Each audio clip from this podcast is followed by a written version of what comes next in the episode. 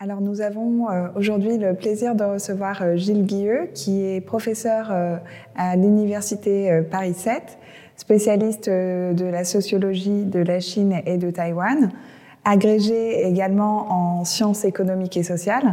Donc merci Monsieur Guilleux de nous accorder de votre temps. Donc je l'ai dit, vous êtes spécialiste de Taïwan. Alors que pouvez-vous nous dire de l'économie taïwanaise? Oui, un mot d'abord pour expliquer pourquoi j'ai commencé par travailler sur Taïwan, parce que nombreux sont mes collègues euh, d'études chinoises qui euh, font toute leur vie scientifique euh, sur le cas de la Chine et qui, débordés par l'immensité du sujet, finalement ont très peu d'occasions et même de temps de s'intéresser à la petite île rebelle de Taïwan. Alors moi, je, je me suis intéressé à, à, Taïwan dans une configuration particulière, à savoir que l'année où je, je devais partir d'abord pour faire un séjour linguistique. C'était au lendemain des événements de 1989, de la place Tiananmen. Les relations culturelles entre la France et la République populaire étaient interrompues.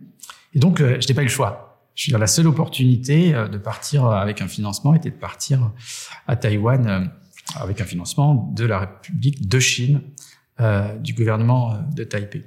Et euh, donc j'ai passé une année euh, de, de, de, de perfection linguistique et c'est durant cette année que j'ai mûri ou j'ai pensé à, à, un sujet de thèse euh, consacré au patronat euh, taïwanais. Euh, ce, le choix de ce sujet s'explique d'une part par ma formation. J'ai une formation multidisciplinaire. vous l'avez rappelé, j'ai une agrégation de sciences sociales, donc une agrégation qui, qui forme à l'économie, à la sociologie et à l'histoire. Et euh, muni de ce bagage, à Taïwan, j'ai été très frappé par euh, euh, évidemment euh, la, la, transformation rapide euh, de cette île. Euh, j'y étais donc au début des années 90, dans les 20 années qui avaient précédé. L'île était essentiellement agricole. Elle, est devenue, elle était devenue une puissance industrielle, elle était devenue une puissance exportatrice majeure, donc une performance exceptionnelle. Hein, on a parlé, on parle encore euh, du miracle taïwanais pour désigner ces, années 60, 70 et 80.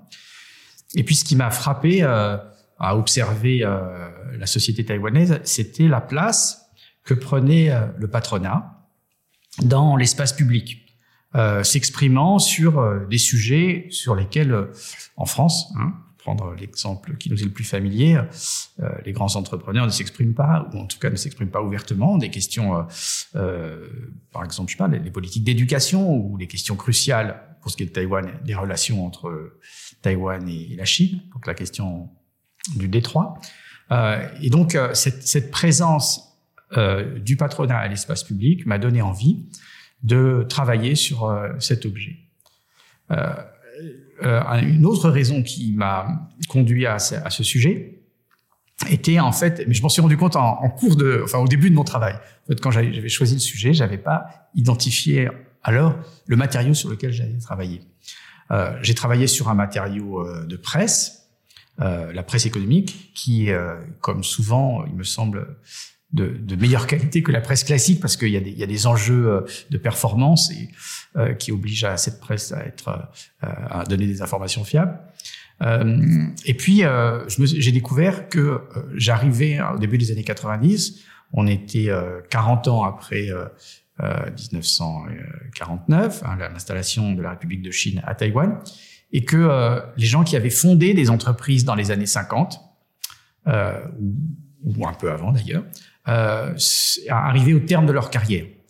Donc, je me suis trouvé euh, devant un, matériau inattendu, euh, qui était euh, des textes biographiques publiés par ses patrons, parfois autobiographiques, donc parfois ils, invitaient des, journalistes à écrire ces textes, euh, qui étaient des textes qui étaient parfois euh, accessibles au, au, grand public, hein, euh, sous la forme de livres vendus dans les librairies, et parfois aussi de textes circulant euh, au sein des familles, parce qu'en général il s'agit de, de dynasties, donc ces gens ont eu beaucoup d'enfants, etc. Et euh, au terme de leur vie professionnelle et aussi de leur vie euh, personnelle, voulaient euh, recueillir leur expérience, témoigner de euh, comment euh, eux-mêmes avaient contribué à la transformation de cette île, qui, cette île qui, il faut bien le dire, dans les années 50 et, et reste un territoire pauvre est marginalisé sur la carte mondiale. Et qu'en est-il du monde du travail à Taïwan?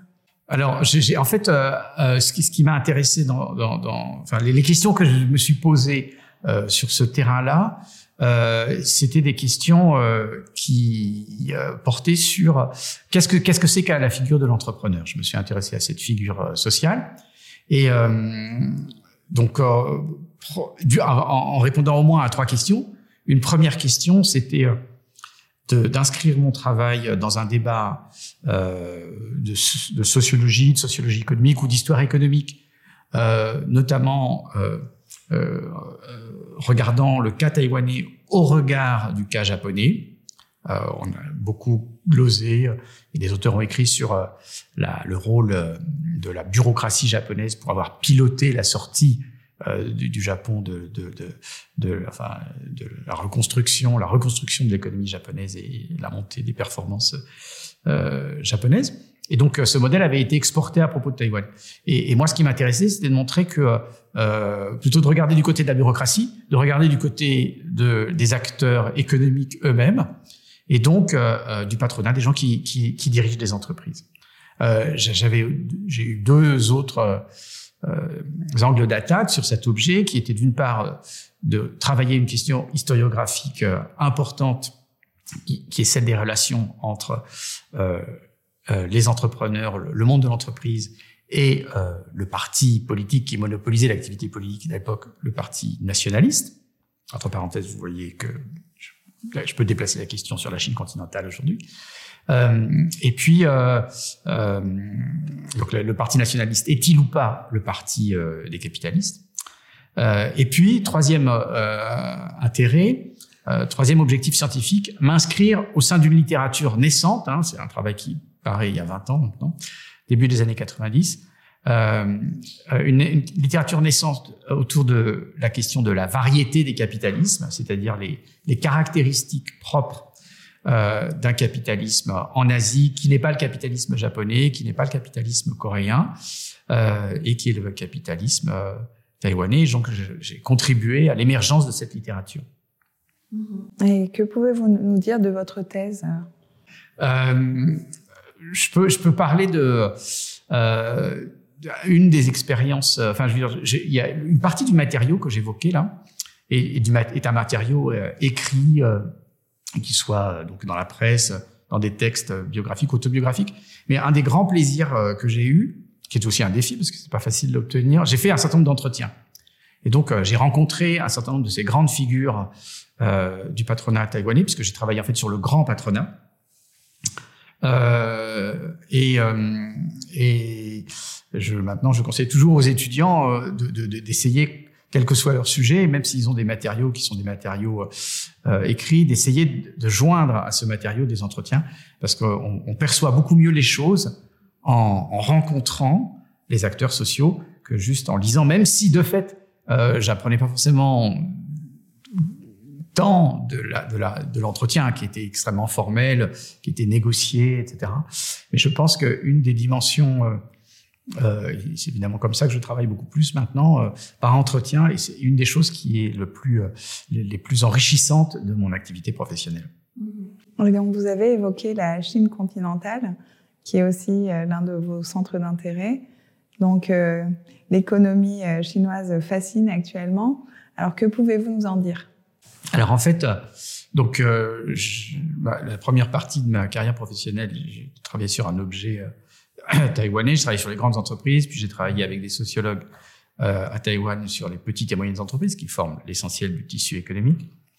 Et puis au début des années 2000, en 2001, j'ai commencé à travailler sur la Chine continentale, puisque je me suis, j'ai été installé au centre d'études français sur la Chine contemporaine à Hong Kong. Et donc euh, là, j'ai commencé à travailler sur euh, en fait le même sujet, c'est-à-dire l'émergence d'une classe entrepreneuriale euh, chinoise. Pour répondre à votre question, ce qui m'a paru passionnant, c'est que en, 2000, la Chine vient d'entrer, vient de signer les accords de l'OMC, et on, on, est encore complètement dans un processus de construction d'une économie de marché. En fait, euh, euh pas rentrer dans les détails, mais c'est il y a juste en, 2000, ça fait une dizaine d'années qu'on parle en Chine d'économie de marché, en fait d'économie socialiste de marché, et que donc la, la direction chinoise s'est convertie à l'idée que euh, on abandonne la planification et que l'économie chinoise va être, pour l'essentiel, on peut en discuter, mais enfin une économie de marché euh, où les choix, les stratégies sont, en fonction euh, de l'évolution du niveau euh, des prix. Euh, et, donc, pour un quelqu'un comme moi qui a une, formation pluridisciplinaire, l'objet Chine, je dis Chine continentale, est un formidable terrain d'enquête pour essayer de comprendre comment on construit une économie de marché. Par quel processus, et en particulier comment, comment comment ça transforme la société. Euh, et là, en l'occurrence, avec le passage d'une économie euh, euh planifiée, euh, dirigée, à une économie où euh, les acteurs sociaux s'orientent en fonction du prix, du prix du travail, du prix du capital, du prix des biens produits. Donc c'est, en quelque sorte, observer la Chine, c'est comme réaliser une, une expérience de ce que c'est dans un temps très court, hein, parce que la Chine a, a, a construit, à l'échelle de quelques décennies cette économie de marché que nous, on a mis euh, bien plus longtemps à construire en Europe ou dans le monde occidental en général. Et on le disait, vous êtes sociologue du monde du travail. Alors, euh, en tant que sociologue, que pouvez-vous nous dire des particularités du monde du travail chinois? Alors ça, c'est le, ça, c'est le, le, dernier objet de, de, de, mon travail. En fait, euh, j'ai un moment, j'ai voulu ma thèse, c'est plutôt une thèse euh, d'histoire économique et sociale le travail que, quand je suis arrivé à, quand je me suis mis à travailler sur la Chine continentale et à travailler sur les entrepreneurs, j'ai plutôt fait quelque chose qui relève de la euh, sociologie euh, économique.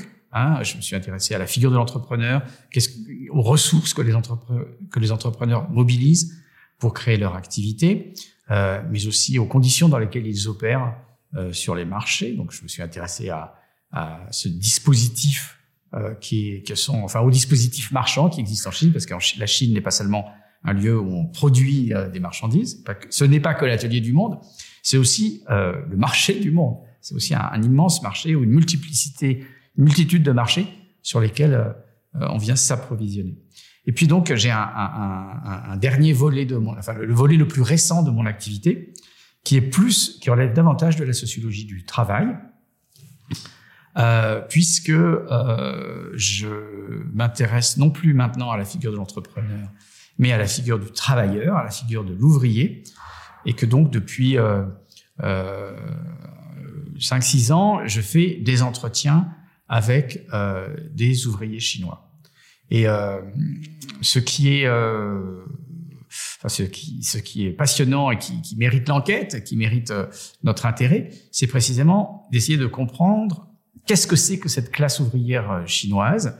Euh, Pour dire les choses euh, de manière rapide, euh, il y avait une ancienne classe ouvrière, j'appelle l'ancienne classe ouvrière celle qui était associée à l'époque proprement socialiste ou, maoïste, celle des entreprises d'État ou des entreprises collectives, celle qui était au cœur du projet à la fois politique et social hein, du Parti communiste. Le Parti communiste chinois s'est employé dans les années 50 et au-delà à, à, construire une classe ouvrière qui serait au centre, euh, qui serait euh, aussi la, la, les populations les plus favorisées euh, par le régime. Et puis, euh, avec le lancement des réformes euh, dans les années 80, puis leur renforcement dans les années 90, on est passé à un, autre projet. Je veux dire, le projet du Parti communiste depuis le début des années 90, c'est de s'appuyer non plus sur la classe ouvrière, mais de s'appuyer sur les classes moyennes émergentes, les classes moyennes qui ont émergé à la faveur euh, de, de, la prospérité et de l'enrichissement euh, du pays. Et donc du coup, euh, les classes, la classe ouvrière ancienne a pris sa retraite, été mise à la retraite, etc. Et on a vu émerger une nouvelle classe ouvrière qui est composée pour l'essentiel, comme on le sait, de travailleurs migrants venus des campagnes, euh, d'hommes et aussi beaucoup de femmes, euh, hein, la, main d'œuvre en partie dans certains secteurs, le textile a été et est toujours encore beaucoup féminine. Et, euh, et donc, qu'est-ce que c'est que cette classe, euh, cette classe ouvrière qui a maintenant 20 ans, sachant Alors, je veux dire, la migration, c'est pas quelque chose d'original si on compare avec euh, voilà, l'histoire des classes ouvrières en général. C'est toujours l'histoire de populations qui quittent les campagnes où elles sont désœuvrées pour arriver en ville où elles trouvent un emploi mieux rémunéré qui leur permet de faire plus ou moins vivre leur famille. Euh, mais euh, la, la, la, la, question de la classe ouvrière se pose en Chine dans des conditions tout à fait particulières. Euh, je peux donner plusieurs exemples. Premier exemple, euh, le fait que perdure dans la Chine euh, aujourd'hui, que j'appelle par communauté la Chine capitaliste, euh, ce système d'enregistrement de la population, le Hukou, qui en fait crée une pluralité de citoyenneté en Chine en fonction d'où vous êtes enregistré.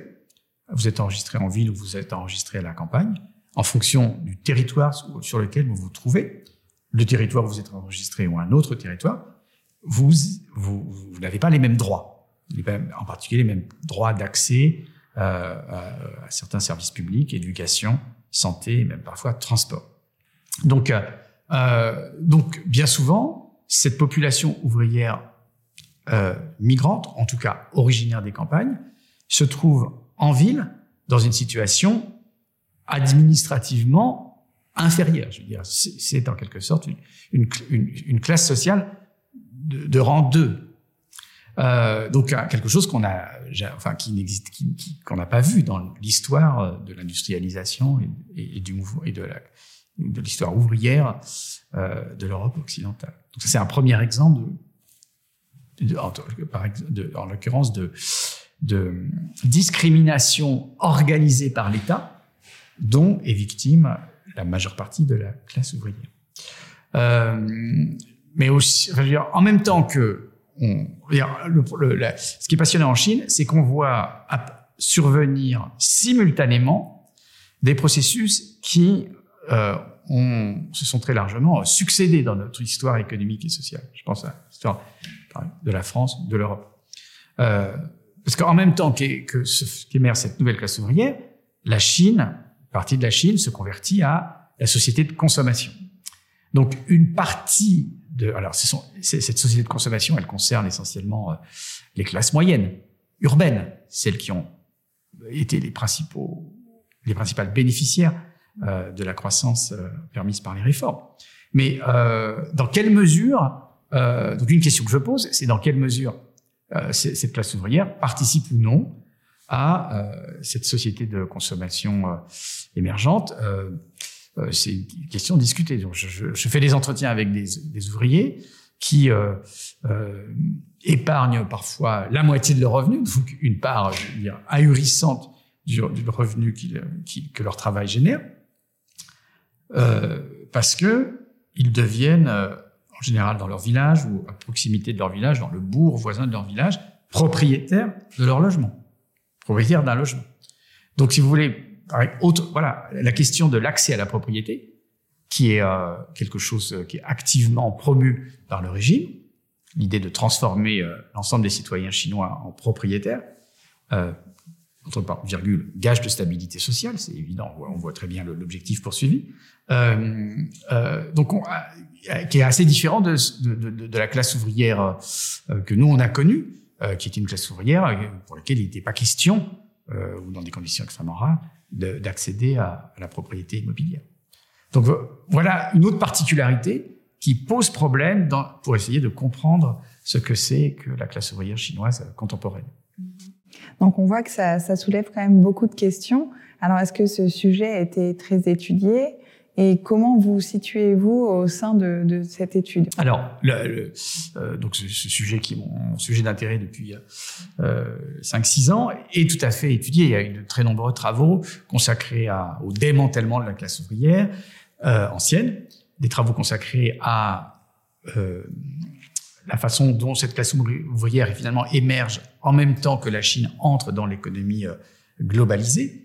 Hein, autrement dit, euh, euh, l'exploitation euh, très élevée dont elle est victime et la conséquence du fait que la Chine rejoint le capitalisme global. Et, donc, il y, a, des dynamiques, les dynamiques qui, expli qui expliquent cette exploitation on, on, sont, chinoises, mais aussi globales. Je veux dire, c'est parce que nous, on est prêt à acheter des t-shirts à 5 euros que les ouvriers chinois sont si mal rémunérés. Euh, euh, et puis, euh, et c'est ça, moi, les travaux que je, mène et, essayent, enfin, participent d'un courant de la recherche qui essaye de montrer qu'aujourd'hui, la situation est différente par rapport à, il, y a, il y a 10 ou 20 ans. Qu'est-ce que je veux dire par là? La situation est différente parce que euh, ce qu'on continue curieusement à appeler des migrants ne migrent plus. C'est des gens qui ont quitté la campagne, qui se sont installés en ville et qui ont la ferme intention de rester en ville. Euh, euh, donc euh, la différence, donc y a, on distingue une seconde génération de migrants, ceux d'aujourd'hui, avec ceux qui les ont précédés, la première génération. La première génération, elle était prête à tout pour travailler en ville, euh, avec l'idée qu'elle allait euh, rentrer dans le village de l'origine pour passer ses vieux jours. Aujourd'hui, voilà, ces gens-là n'ont plus du tout l'intention de retourner à la campagne, euh, et ces gens-là investissent massivement dans l'éducation de leurs enfants, avec l'espoir, très intéressant, que leurs enfants ne soient pas ouvriers. Donc avec l'idée que leurs enfants puissent accéder, grâce à l'éducation, puissent accéder à, des métiers euh, moins fatigants, euh, euh, mieux rémunérés, et leur permettant, leur assurant une meilleure insertion euh, dans la société urbaine. Et donc, euh, moi, l'angle que je développe, avec d'autres, hein, euh, la perspective que je développe consiste à dire que donc le, degré le degré d'exploitation est moindre et qu'à certaines conditions, la, la, population ouvrière peut développer des stratégies euh, d'ascension sociale, de mobilité sociale. Euh, alors peut-être pas pour eux-mêmes, mais au moins pour leurs enfants, qui sont, euh, qui est l'espoir principal que portent ces familles.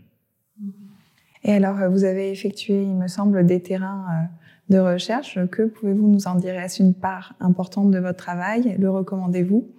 Donc euh, oui, évidemment, je, je, mon, mon, mon, activité euh, professionnelle implique euh, euh, des terrains d'enquête et je pense que c'est une, une, des dimensions importantes du plaisir que j'ai à exercer euh, ce métier.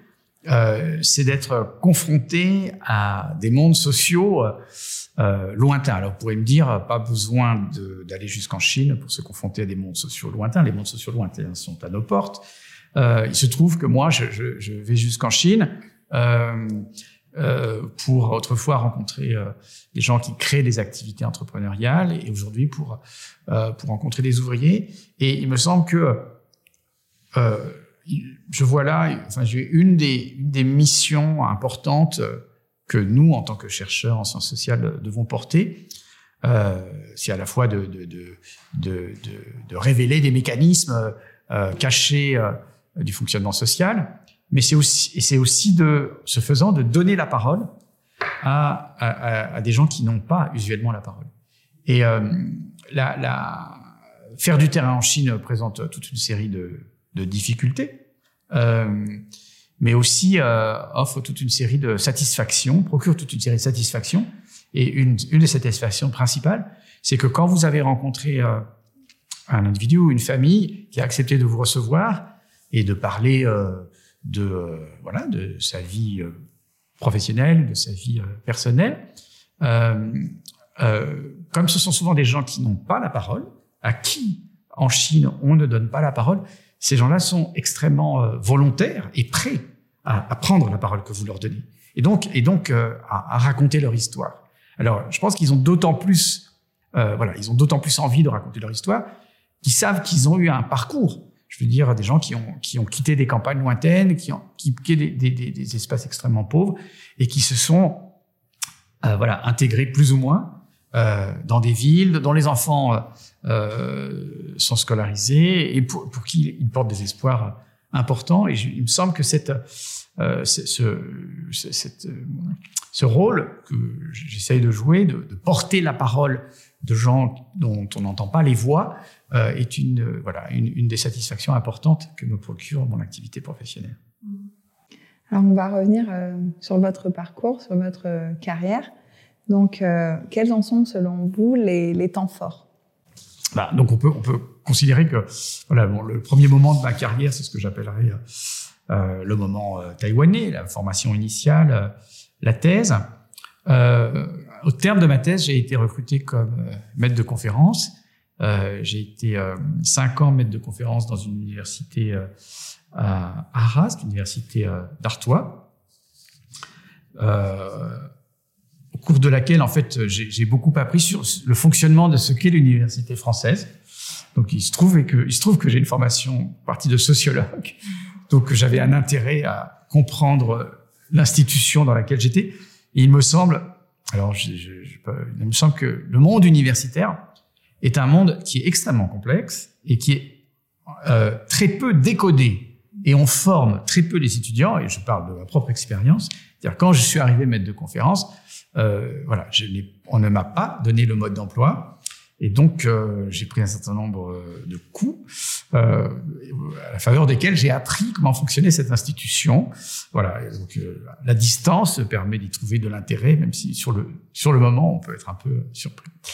Donc euh, voilà. Ensuite, j'ai eu un moment dans ma carrière que j'appellerais le moment hongkongais. Alors là, d'un point de vue de ma vie professionnelle, sans, sans, doute les moments les plus les, les années des années extrêmement fastueuses. Hein. J'étais euh, en Chine sans être en Chine, à proximité très forte de la Chine, dans un espace à la fois à l'époque de liberté, de liberté intellectuelle, de liberté académique, euh, où passe euh, et où passer euh, l'essentiel des gens qui font des études chinoises euh, viennent à Hong Kong travailler, viennent à Hong Kong rencontrer leurs collègues chinois. C'est vraiment un lieu de d'échange de, des gens qui travaillent sur la Chine dans toutes les disciplines, où, où les gens du monde entier et de Chine se rencontraient. Donc ça a été des années extrêmement euh, riche euh, et aussi des années de travail, des années de, travail très intenses.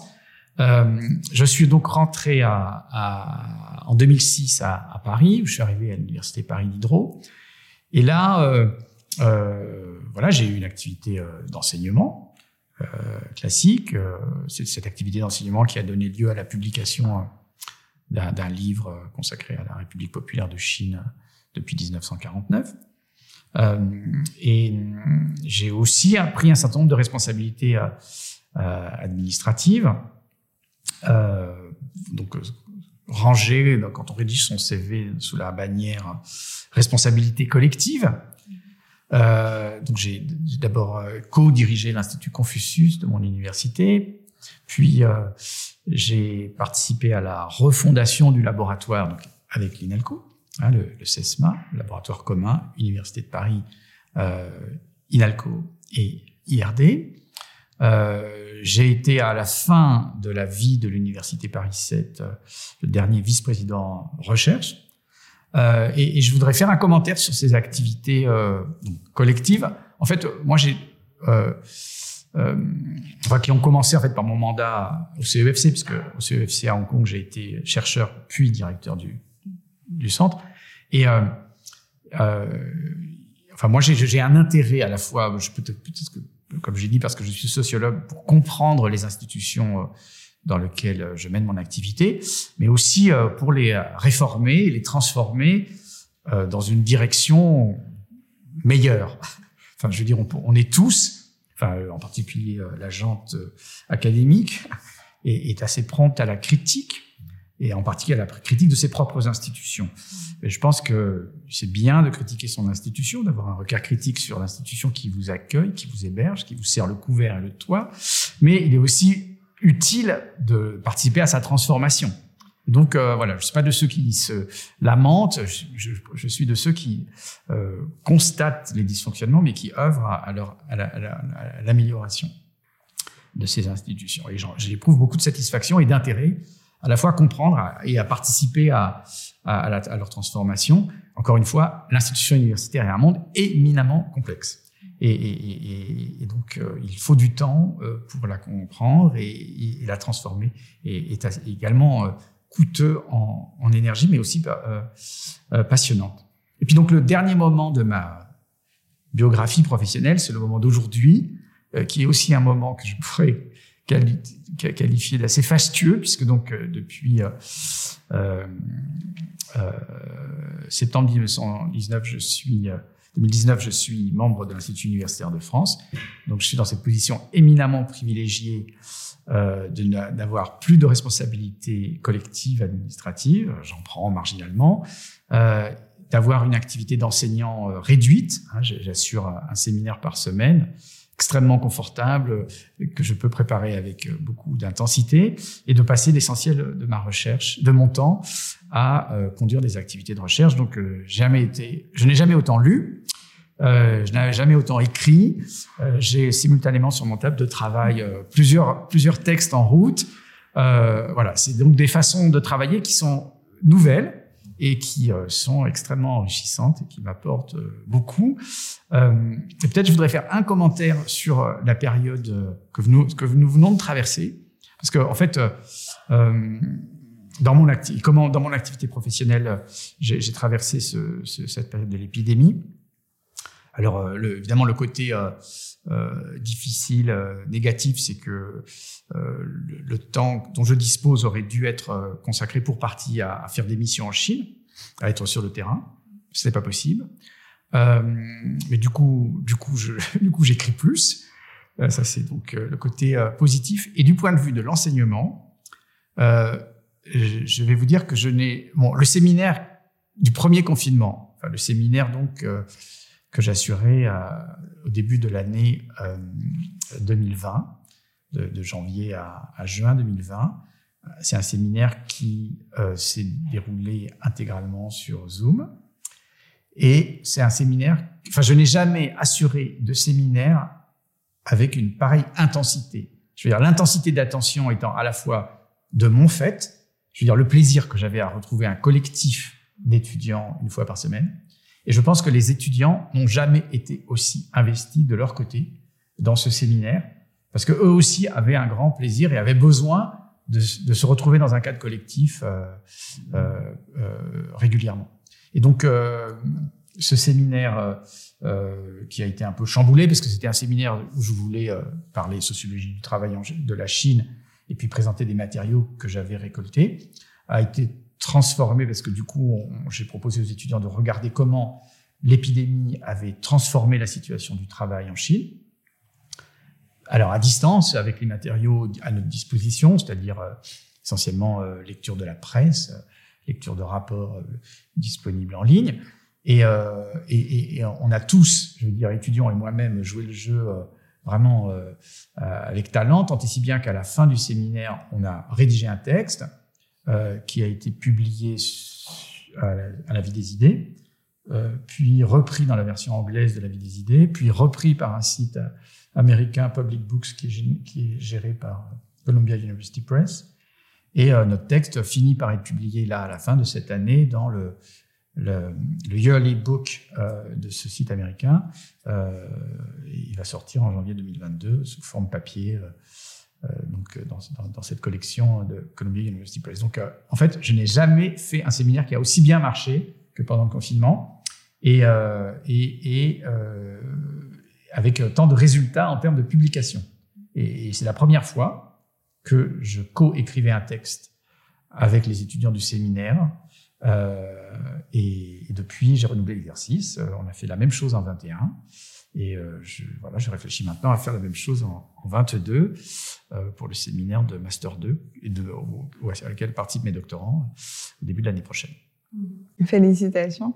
Et c'est vrai que dans l'époque qu'on traverse, le regard euh, du sociologue est particulièrement euh, important.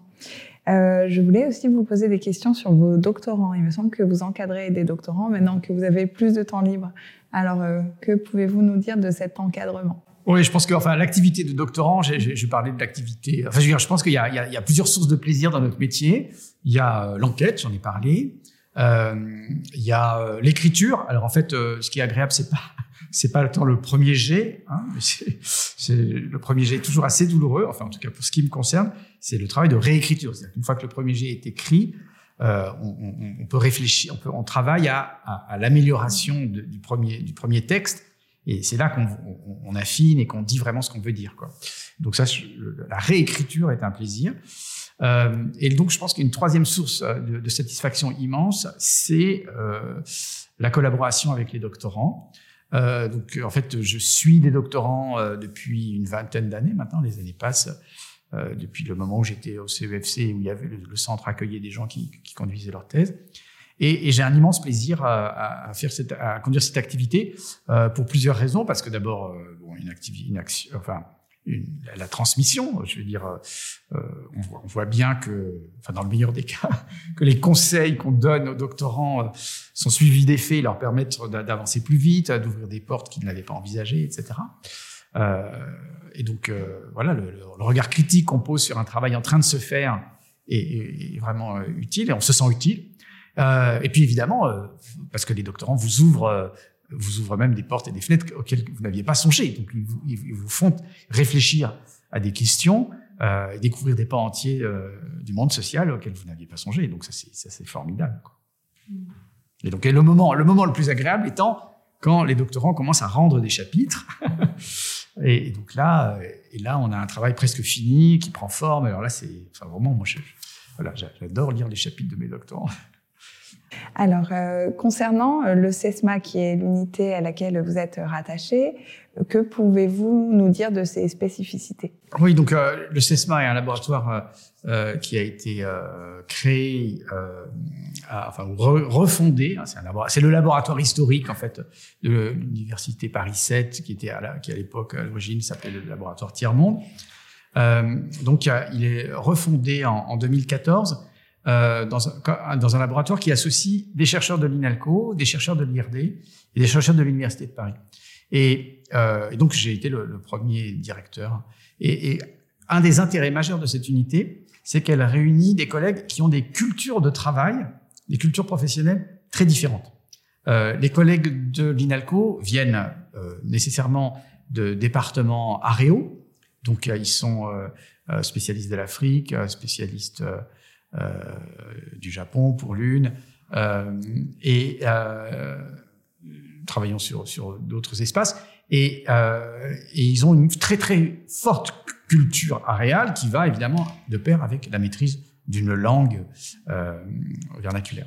Les collègues de l'IRD ont une culture tout à fait différente, puisqu'en fait ils sont euh, formés à pratiquer une discipline, anthropologie, sociologie, sciences politiques, économie, euh, et l'institution apprend ses collègues à être euh, euh, mobiles d'un espace à l'autre.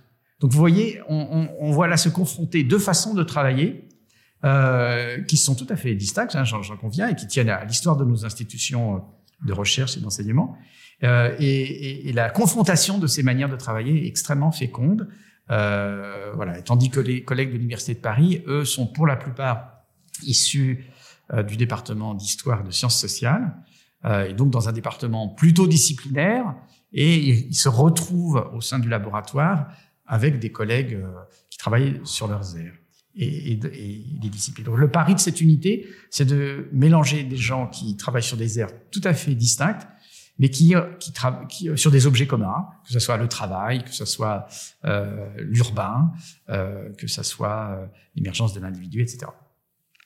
Est-ce que vous voyez quelque chose à ajouter que nous n'aurions pas abordé sur vos recherches actuelles ou, euh, ou quoi que ce soit?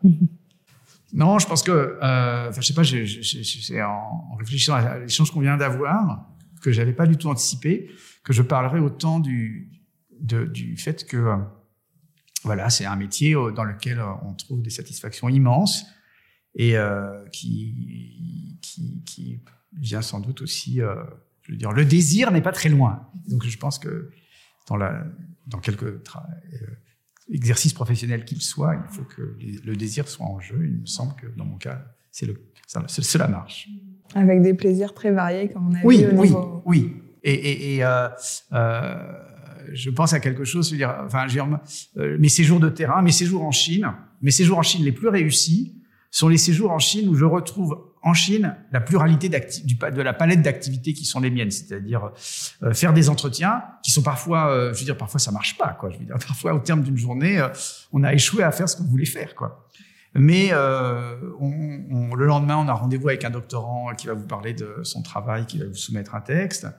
Et euh, le surlendemain, on fait une intervention dans, une université chinoise devant des étudiants chinois. Là aussi, l'échange avec les étudiants, la façon dont ils vous entendent, différemment de la façon dont les, étudiants vous entendent à Paris, est, une source d'enrichissement euh, considérable. Et je pense que c'est la combinaison de, de, de, ces activités variées qui fait que notre métier, on l'exerce avec euh, plaisir.